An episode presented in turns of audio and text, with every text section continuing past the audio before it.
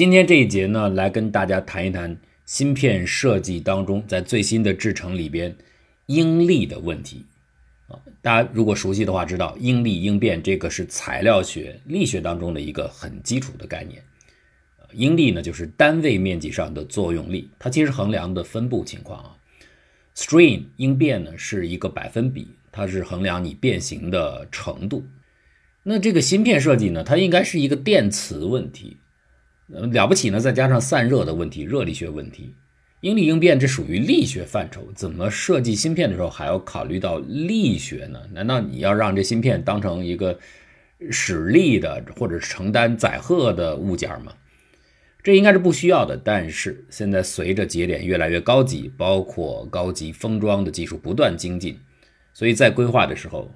应力的设计呢，现在变得越来越重要，你没有办法忽略它。如果你有应力错配的话，会影响这个设备在整个它的生命周期内的表现，性能、功耗和可靠性都可能降低。那么传统来说，芯片、封装、电路就是板子，这是几个不同的层次，是各自独立设计的。那么每个层次和层次之间的过渡，就通过就是 die to package、package to board，它有专门的接口。用这个接口按照指定的要求进行连接就可以了。但是现在因为我们的这个节点呢越来越小，这个连接太多了，相互的这个交互太多了，所以如果你再进行独立的这样的设计的话，恐怕性能上会遇到问题，因为这些地方接口处都会产生潜在的应力，这个情况只会变得更加的加剧。现在呢，这个每个 die 啊，这一个 die 就是指的还没有封装之前的，就是硅晶圆切的那个小片啊，它其实就是芯片的真正起功能的核心，或者说你可以认为是裸芯片啊。这个 die 和 die 之间，呃，裸芯片之间的连接动辄是数以百万计，如此之多的碰撞可能会发生。而且呢，现在麻烦的是这个不同的材料、不同的封装、不同的工序，你使用的是不同的厂家、不同的包装组。这里边带来了很多的异构源，所以众多的异构源会加剧这个情况。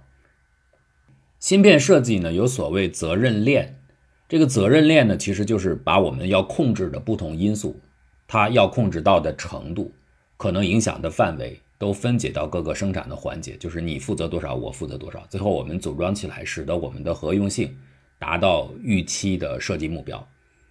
传统来说呢，这个。机械部分呢，就是应力呢，这个是一个在芯片的尺度没有像今天这样精进的时候，不是一个大的问题，就留给片外工程师就可以了。但是现在不行了，因为越来越多，随着工程技术的提高，大概都要把这些呃技术呢整合到芯片里边去，所以现在这个属于芯片工程师的工作。这也意味着芯片工程师本身的负荷，他的责任链扛得越来越重，没办法嘛，因为都要整合进去，不整合进去，效能就会受到大大的影响。所以传统呢，最开始这是一个电磁问题，后来呢，这加上了这个散热问题，再后面就加上了机械问题，等于是多物理场耦合里边，你现在还必须考虑应力场的计算。应力跟应变啊，这是很简单，就像弹簧一样，呃，一般是成正比的。我们当然是对于弹性体来说了。啊，我们标准的力学研究的弹性体，就是应变能够百分之百的恢复啊。你给它施加外部的载荷，就是外加的力量之后，它能够完全恢复原形，这是理想弹性体。如果完全不能够恢复回去啊，这就是塑性体。当然，一般我们认为是介于二者之间，这个是弹塑性。弹性体呢，就是处理就是胡克定律啊，这个应力跟应变成正比，这个是比较简单的。其实这个应力应变的运用对于呃，芯片工程师来说，不但不是一个陌生的问题，反而是他们利用借鉴的一个杠杆，可以提升效率啊。比方说，著名的这个应变硅，这是当时的一个技术的跃进啊，就是晶体管内部的应变硅可以把硅原子给拉开，那么硅层位于硅褶层的上方，所以硅沉积在那个顶部的时候，推开这一原子，这个效果呢是可以增加电子的迁移率，当然就有利于更加提升相应的表现，减少电阻。所以呢，这个环境应力呢，在当时不但不是一个问题，反而是可以利用的。你可以把环境当中的应力经过精心的设计，专门把它用来增强晶体管的性能。比如说这个应力记忆技术 SMT，或者呢，对这个接触边缘停止层进行选择啊，选择特定的这个层，呃，CSL 都属于这种情形。这个是一个有效率的正向的应用。啊，还比如我们可以来增强 NMOS 和 PMOS 它的相反的属性。那么能够这样做的原因呢，是因为现在这个阶段呢比较粗的时候，应力是可以控制的。它的计算呢，我们可直接可以定下规则，按照规则来算就行了。那个细节的表现、反常的表现还没有出现到让我们难以掌控的程度。也就是说，各个应力源现在其实你可以分割来设定。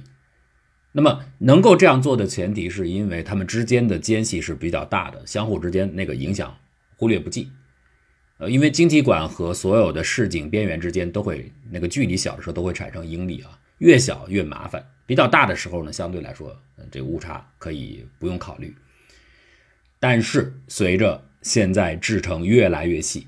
现在的这些布局影响就很大了。包括你导入不同的 IP 块，在这个级别当中，它的距离都会产生影响。所谓的 IP 块呢，大家可能经常听这个词儿，就是已经经过大量验证过的，当然它已经有知识产权的归属了，一个独立的模块。当你要实现这个功能的时候，其他的人在使用软件进行仿真的时候，芯片设计的时候不需要再去自己从头到尾做一遍。那样的话，这个工作的重复度太强啊。有一些已经是经常会复用的模块，而且很成熟，性能也很好的，就可以百分之百的相信的使用了。这个就是 IP 块。这个 IP 呢，实际上是现在整个芯片设计当中一个很重要的底层基础设施。你想想啊，大家放置有的一个芯片设计时候要放置好多次同样的一个 IP 块，一模一样的功能。那既然刚才说了它是复用性很强，同样的 IP 块，它的应力部分应该是相同的嘛？这不是一样的道理吗？但是不行。刚才讲了，这个尺寸大的时候可以，当你和其他的位置的模块非常非常近的时候，它们之间的应力分布是不同的，环境就变了。因为你虽然放的是同一个 IP 块，但是你放的位置不一样，它的周边环境不一样，这会导入完全不同的应力表现。比如说举一个例子，这个对称模块，对称的电路呢，我们希望它的整个的表现是完全具有对称性的，是可预期的。但是由于刚才所说的，你放的块呢，周围环境是不对称的，就是本身这个块呢是对称的，但是环境不相称，所以呢，实际上这个。镜像的组件呢，他们会受到不同的环境压力，因此他们最后出来的行为也不像想象的那样是完全对称的。这个随着精度越来越精进啊，这个问题现在表现的越来越突出。这个呢，在模拟模块当中呢，是问题不是那么的严重啊，因为模拟模块可以非常仔细的、严格的控制周围的整个的布局。但是如果是逻辑库就比较麻烦，因为它的组合数是几乎无穷尽的，你可以任意的。切换每一个单元，每一个 cell，那所以这是比较麻烦的一个挑战。那例如在 ARM 当中，它处理物理的 IP 进行设计的时候，它是用这个底线思维，就是我控制你一个上下界，我给你一个这个可以变动的范围，你只要在这个里边变动，就可以，就是说我允许你有一定程度的改变，随着环境的改变，但是呢，你不会超过。呃，我的界限，这个界限呢，就造成对整个大面积区域的不可测的影响。当然，这个本身呢，就是物理的 stress，呃，应力的改变越来越复杂，也为 IP 的设计提供了一个潜在的优势。就是如果你考虑的非常出色的话，胜过你的对手的话，这也提供你的整个 IP 的价值。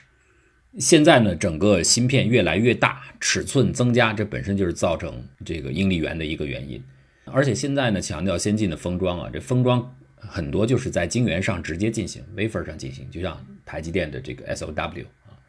，silicon wafer。那么，所以你当你在进行各种封装加工的时候，你如果看整个芯片，你会发现，那尺寸大了之后，它不容易保持平啊，就像一个木板一样，很小的木板或者塑料片也一样，金属片也一样，特别小的时候，你容易让它保持绝对平直，一大了，你你想让它平就很困难了。那么晶圆也是同样的道理，有的时候你在封装之前，你就能够看到一个很明显的呃这个裸片，它已经呈现弯曲状态了，这个就会带来应力和应变。那怎么处理？这个听起来像是一个机械问题，应该由机械工程师负责，就是你让整个 wafer 出来以后变得比较平。但是实际上，由于现在所有的操作是在硅上本身进行的，它变成了是硅工艺的问题。而一般的这个机械工艺呢，它不太了解硅工艺的整个过程，所以现在这样的负担又集中到硅工艺设计的人员方面。真正使用的环境又是一个问题，比如说你使用 SOW 直接在晶圆上进行这个硅处理，往往需要用到这种工艺的芯片，它的用途是非常非常的耗电的，就是能耗很高的。比如说你做显示，那么就会有一个集中的电流进入一个非常微小的区域，那在这个区域下，它会成为一个持续的热点。那这个热点持续加温的情况下，会不会有所改变？它如果表现严重的话，是会影响周边整个区域。通过应力的作用，它会带来一些不可测的影响。再有呢，一个很关键的来源就是应变工程。前面我给大家讲的应变硅的概念，那个是人有意的设计的，但是那这是指。这个整个尺度比较大的时候，你可以很好的控制。可是随着这个整个的节点越来越精细，你现在再去有意的引入应变，希望改善电子迁移率等等这些属性，当你引入这些变形的时候，同时由于它们彼此挨得很近，会不会就不像你原先设计的那样，会出现不可测的相互之间复杂作用，而破坏你原有的设计目标？这都是会带来新的问题来源。这点呢，类似于我们数学上处理。一个复杂的非线性的模型，我们往往把它线性化，其实就是用一阶来近似的替替代它。这种一阶的模拟呢，看你的邻域大小。如果在相对比较细的控制之下，一阶的近似程度就够了。一旦你的这个符合的尺度超出了你的一阶所能允许的范围之后，你就必须不得不考虑高阶的影响。所以这个持续的热点，这这这就可能有问题。当然，在这里呢，有一些潜在的技术可以来对应，比如说暗硅。这个暗硅的意思呢，就像我们家里用的这个节能灯一样，就有人的时候它自己亮啊，没有人的时候它自己就暗下来，就不再发热，不再工作。所以，如果我们的整个芯片上面不同的部分也进行这样的设计，就是比方说有专门监测温度的报警值，呃，一旦超过了阈值之后，那所有相当的一部分就停止工作。这个就是所谓的暗硅，它能够自适应的来调节。就是芯片跑起来之后，因为这热点呢不见得是固定的，有的时候这边热，有的是 B 点热，有的是 C 点热，它会跑来跑去。这些热点如果真的温度超过了一定的程度，你是必须考虑它的应变环境和应力环境的，因为它持续加热之后啊，它需要散热的过程。这散热的时候呢，它会影响周边的很多呃电子器件的表现、硅的表现。简单来说，就是这种不确定的动态热点的分布会改变整个芯片上的应力曲线，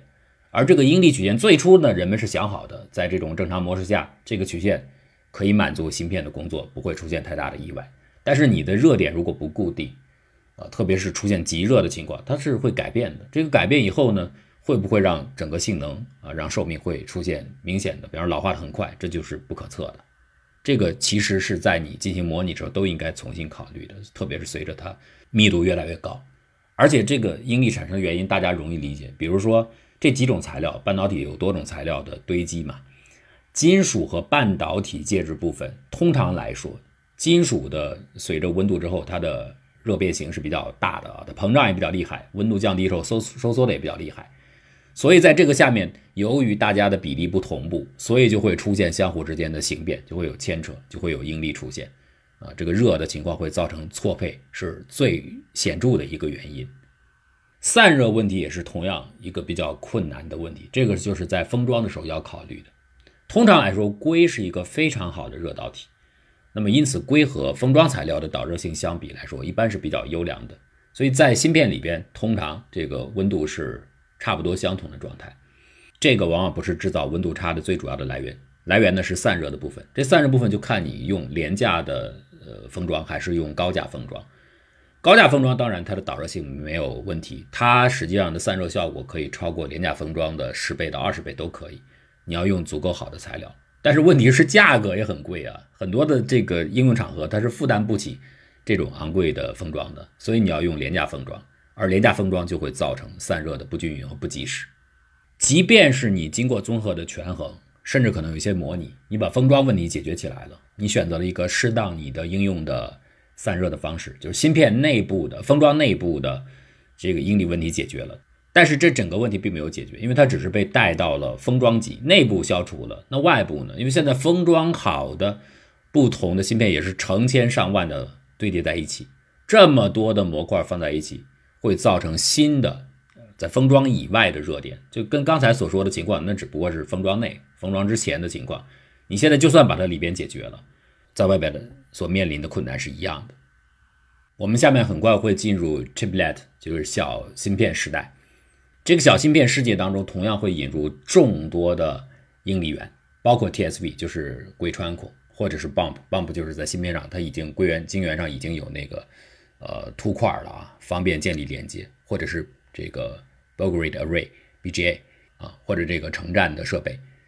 这些结构放在一起，它不仅仅是电子设备，它同时也成为一种新的力学的结构，它的布局就完全改变，而且都很微小，所以这个都会造成整个应力应变分布的复杂。